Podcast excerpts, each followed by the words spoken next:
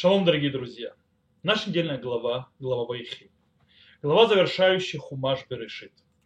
И очень интересно, что в нашей главе сыновья Юсефа, Минаше и Ефраим, получают очень огромную важность. Во-первых, они считаются для Якова сыновьями. Яков называет что, и говорит, что Ефраим и Минаше, рожденные у Юсефа в Египте, будут ему как его сыновья. И таким образом они получают право, э, как каждый из других колен, э, на землю, на надел и так далее. То есть Ефраим, Наше, Кирувен, Вишимон и Юли. Ефраим и Наше, как Рувен и как Шимон будут мне. То есть они становятся как будто сыновья Якова. В более на позднем этапе благословения э, Якова своим внукам Ефраим и Наше, вдруг они получают еще одно право, намного более высокое, чем у всех остальных колен. Ска, говорит э, Якова Вину следующее. Тобою будут, будет благословлять Израиль, говоря, да сделает тебя Бог, как Ифраим и Минаше. И самеха Илуким ки Ифраим у Киминаше.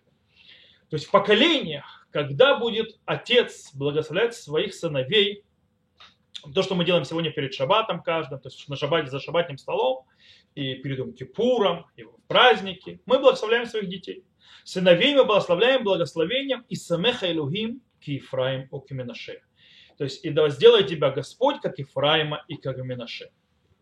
И нам нужно разобраться, очень странно, в чем величие Ефраима и Минаше, что мы благословляем именно ими.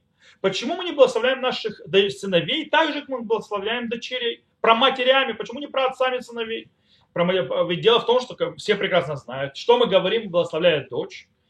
И семеха и луким кисара ривкара хельвеля. То есть, да, и поставить тебя Господь, как Сара, Ривка, Рахель, наши четыре проматери.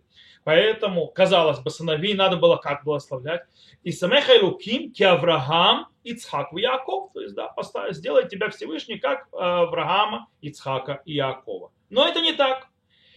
Именно мы благословляем своих сыновей ки Ефраим у Киминаше, то есть как Ефраим у Киминаше. Почему? В чем здесь э, смысл сакральный? Дело в том, что Ответ на этот вопрос находится в самих словах Якова. В начале стиха, где он сравнивает, то есть наше, относительно в начале нашей главы, где он сравнивает Ифраима Минаше с Рувеном и Шимоном. Говорит Яков так. А теперь два сына твои, родившиеся у, тебя в земле египетской до прибытия моего к тебе в Египет. Мои они, Ифраим и Наше, как Рувен и Шимон, будут мне.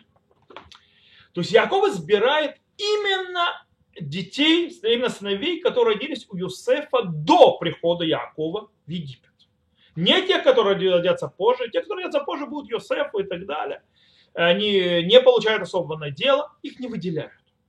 Именно эти два сына, которые родились до прихода Якова в Египет. И в принципе, эти слова это как бы подтверждение факта, то есть, да, речь идет о двух сыновьях, которые родились до того, как э, Яков пришел, Ифраим и Наше, но также это и объяснение, почему э, происходит выделение этих двух сыновей. Почему именно они? Почему именно ими потом Яков скажет благословлять э, сынов, э, потом, то есть всех потомков народа Израиля? Дело в том, что Ифраим Наше родились и выросли в чужой земле.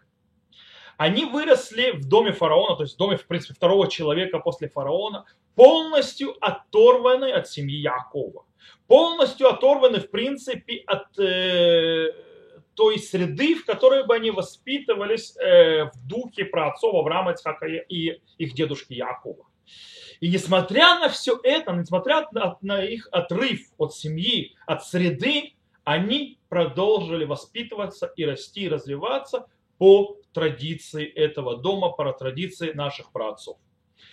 И все остальные, кто родится после них, которые будут рождены, они будут уже внутри семьи, той семьи, которая уже пошла в Египет, то есть в той среде э, праотцов, братьев, э, колен и так далее. Это то, чего не было ни у одного из колен, то есть ни один сын Якова так не вырос. Даже сам Йосеф так не вырос, а он вырос, в конце концов, в семье, в среде, э, э, колено, другие братья так не выросли. Только два этих сына Юсефа, они выросли, оторванные от семьи, оторванные от среды традиции, и, несмотря на все это, продолжили ее. Продолжили эту традицию дальше.